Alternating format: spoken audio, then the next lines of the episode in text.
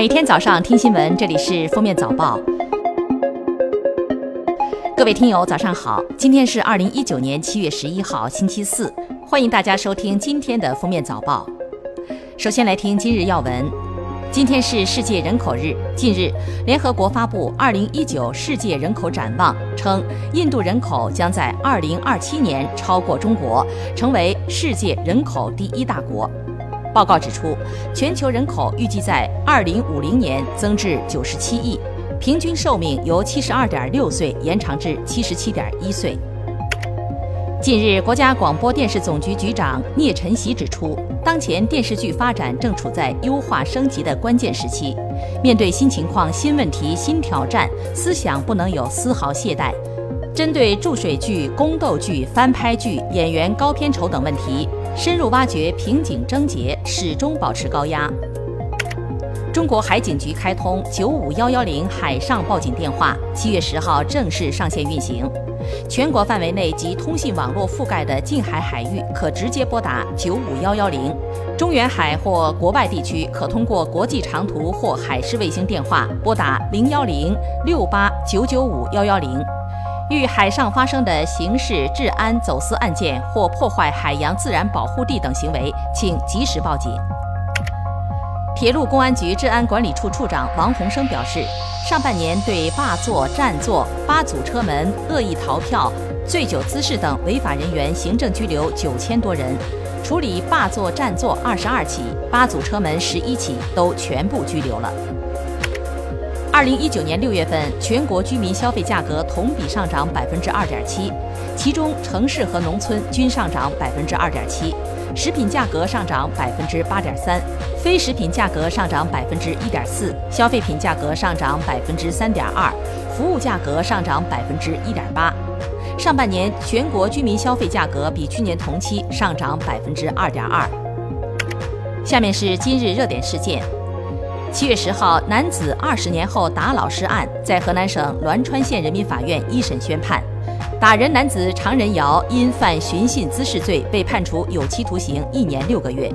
常仁尧当庭表示上诉。二零一八年十二月，男子返校二十年前班主任视频流传，被打的张老师向警方报警，常仁尧被抓捕归案。七月十号，江苏徐州泉山警方发布通告，七月份破获一起涉毒案件，截至目前共抓获涉毒人员十九人，其中十六人为外籍人员，七人为某教育机构外教，九人为学生。目前，一名外籍人员被刑事拘留，十八名涉毒人员被行政拘留。河南鹿邑县一农村学校修建学生宿舍，买了二十五吨水泥。打地基的时候，却发现凝固的水泥块单手就能捏碎。校长表示，幸亏发现的早，如果学生入住出了事儿才发现，就完了。近千名农村的寄宿学生今年秋季只能挤在教室里睡觉了。厂家检测后称水泥合格，质检所检验报告则显示该水泥样品不合格。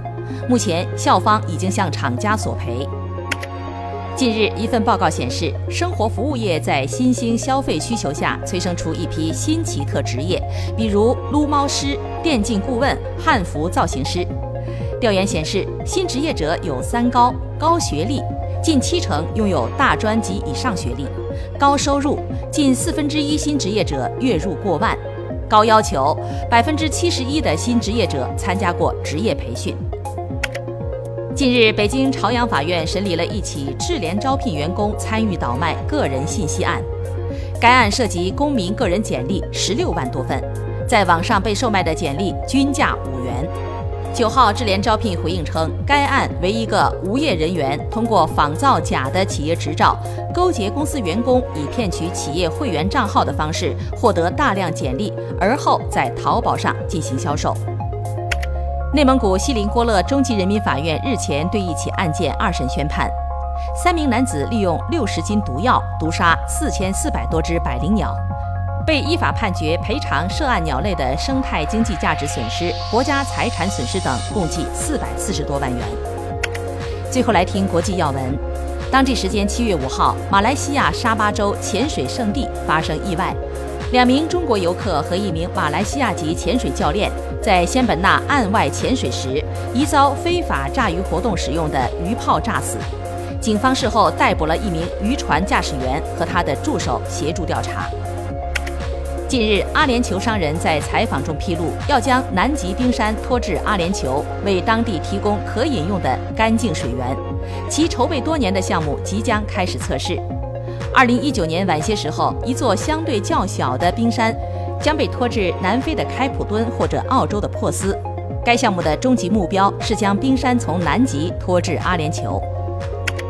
当地时间七月六号，六十六岁的纽约金融大亨杰弗里·艾普斯坦被捕。两天后，纽约检方正式对其提起诉讼，指控其操控性交易团伙，并曾对数十名未成年少女实施性侵。近日，日方不满韩国大法院判决日起赔偿二战强征劳工受害者，对韩进行限制出口半导体材料的经济报复。